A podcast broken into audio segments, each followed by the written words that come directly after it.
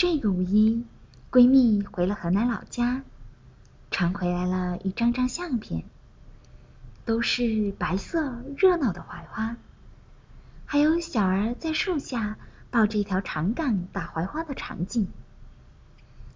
他们要吃真槐花，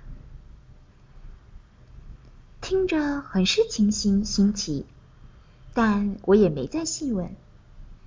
一个是因为这里没有槐花可打。而这种家乡吃食，有时到了外面便不是那么回事儿。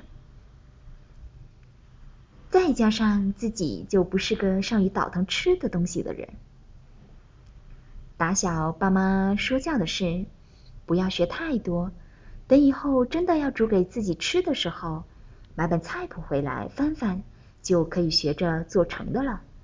不要为了别人去下厨煮饭。我很感激着这种说教。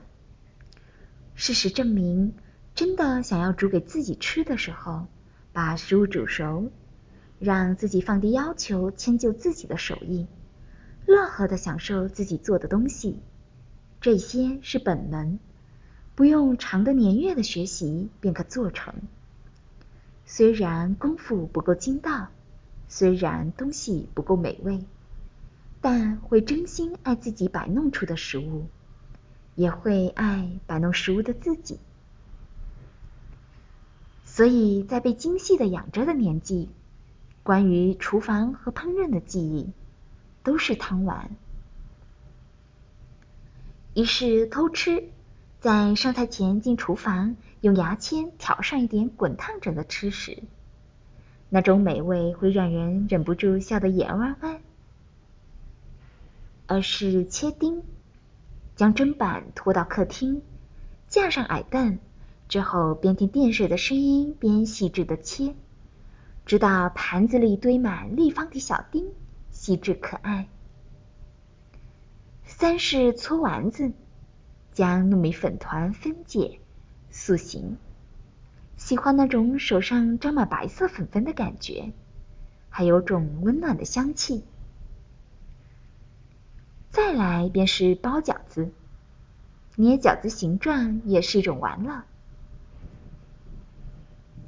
除了这些，在上大学之前，我不会煮饭，不会炒菜，不会煲汤。上了大学，也只会用个七八十块的小电饭煲煎蛋，炒点青椒胡萝卜肉片。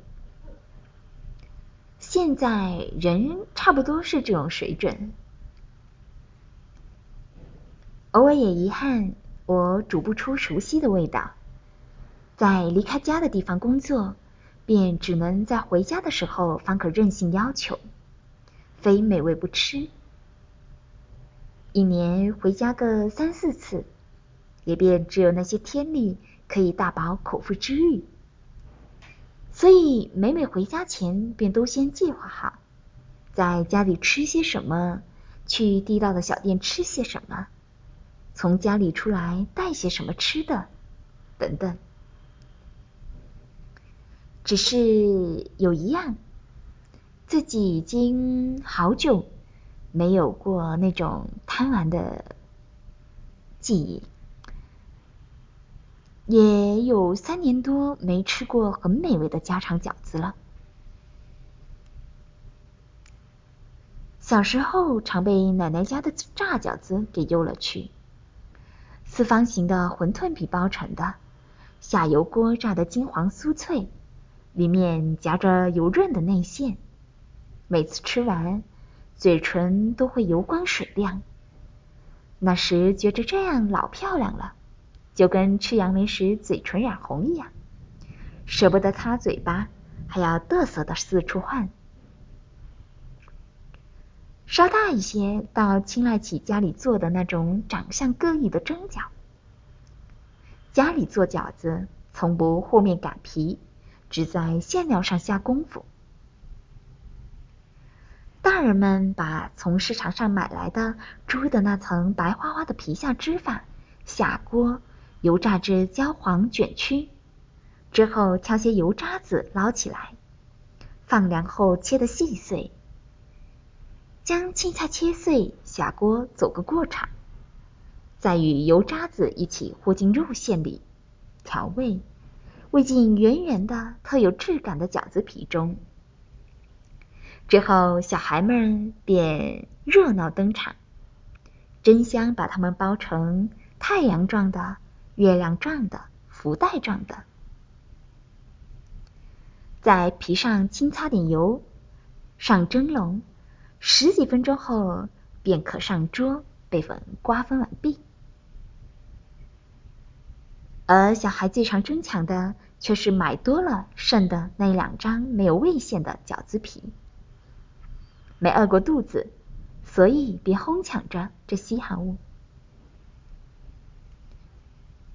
现在想想，那种圆形饺子皮包裹出的饺子，温润可人，张口一咬，美味的汤汁流出，每一口都是可能让人吞下舌头的美味。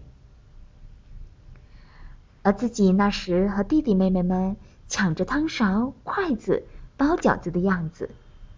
该是跟那个小儿打槐花时一样的，好玩，好玩。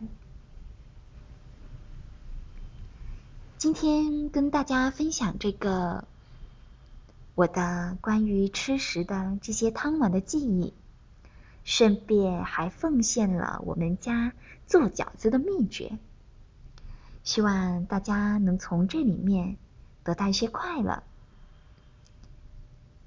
然后便到了跟大家说再见的时间了，下次再见。